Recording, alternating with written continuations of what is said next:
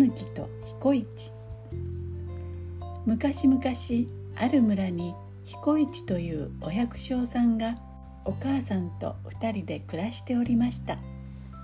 彦一は村一番の利口者で大層とんちが上手でした。この2人はとても働き者でいつも朝早く畑に出かけていきます。彦一が「えんやこらせどっこいせ」と畑を耕す後からお母さんが「よいしょこらどっこいせ」と苗を植え付けていくのですお母さんは苗を植えながら言いました「のう彦一や今年はうめえとうもろこし作りたいもんじゃのう。彦一は牛を押しながらうなずきます。うんだ、それもうーんとたくさんな。こう言いながら二人はいつもとっぷりと日が暮れるまで働き続けるのでした。さてさて、こちら彦一の家の裏山に一匹のタヌキが住んでおりましたこのタヌキどういうわけかヤクザに憧れていました中でもサンド傘姿が大好きでしかもものすごくかっこいいと思い込んでいるのです。それでいつもサンド傘姿に化けては人に悪さをします。例えばある夜のこと。山道を2人の旅人が歩いておりました。突然2人の前にサンド傘姿のヤクザが現れ傘を取りました。するとなんとく首がない。ギャーヒーお化け。と旅人は元来た道を一目散に逃げていきました。その後ろ姿を見てヤクザに化けていたタヌキの笑うこと笑うこと。旅人を脅かしご機嫌なタヌキでしたがどうにも騙せないのが彦一です。ああなんとか彦一を脅かしたいもんじゃ。そうつぶやくと悪だぬき。夜中だというのに彦一の家にやってまいりました。彦一丼。彦一丼。出てきた彦一はすぐに裏山のタヌキだと分かりました。けれどもそこは利口な彦一わざと知らんぷりでタヌキを家に入れてやりました。そしてタヌキに言うのです。まあ甘酒でも飲んであったまりなせ甘酒を飲んでいい気持ちになってきたタヌキはこう言いました。ところで彦一丼おめえさんにゃ怖いものはあるめえな。この時彦一はお母さんがまんじゅうを食べたいと言っていたのを思い出したのです。そこで急に体を震わせて言いました。実はおらまんじゅうが怖い。聞いただけでもダメなんじゃ。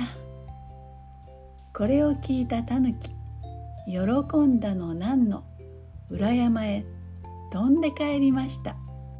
そしてあくる朝彦一が目を覚ましてみるとあったあった。ほっかほっかと湯気を立てたまんじゅうが山になっていました。へへへたぬきめ騙されよった。これを見てお母さんもにっこり。そこへタヌキが嬉しそうにやってきて窓から覗き込みました。するとこれはどうしたことでしょう？震えているはずの彦一がお母さんとうまそうにまんじゅうを食べているではありませんか？ちっくしょう彦一めよよくもこの俺様を。お覚えてろ？騙されたと知ったタヌキ怒り狂って山へ戻っていきました。悔しくて悔しくてじっとしていられないタヌキはお昼になると彦一の畑にやってきました。働いている彦一とお母さんをじっと見ていたタヌキはやがてにやりとしました。いいこと思いついたぞ。夜になるとタヌキはえっさえっさと村中の石ころを集め始めました。そしてその石ころを全部彦一の畑に放り込んだのです。タヌキは石ころだらけの畑を見て大満足。へへへへざまあみろ彦一め。今度こそ腰を抜かすぞ。さて次の朝。石ころだらけの畑を見て彦一にはタヌキの仕業だとすぐに分かりました。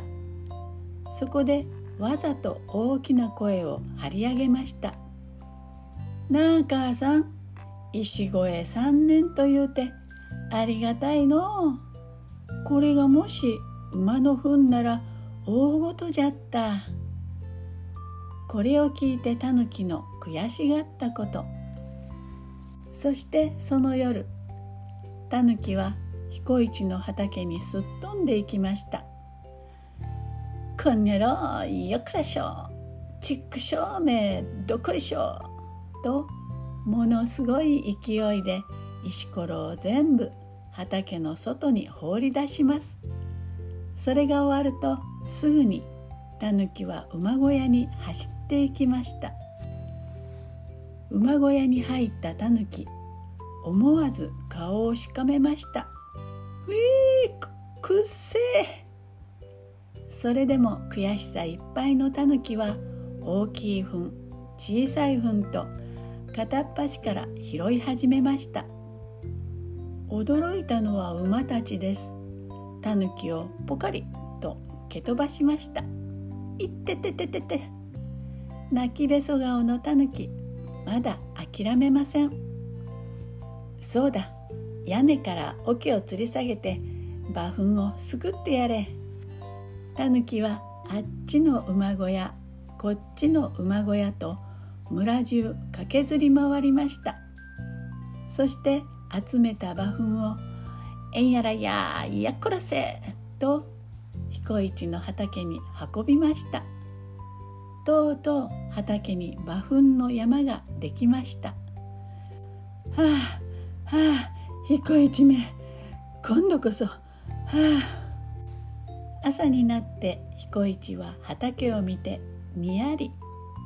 たぬきめまた騙されよった。やがて秋になりました。彦一の畑には作物が見事に実っています。これはタヌキの馬糞のおかげです。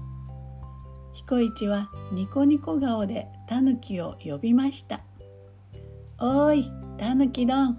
おらとこへ来いや。彦一はタヌキに取れたばかりのトウモロコシをいっぱい分けてやりました。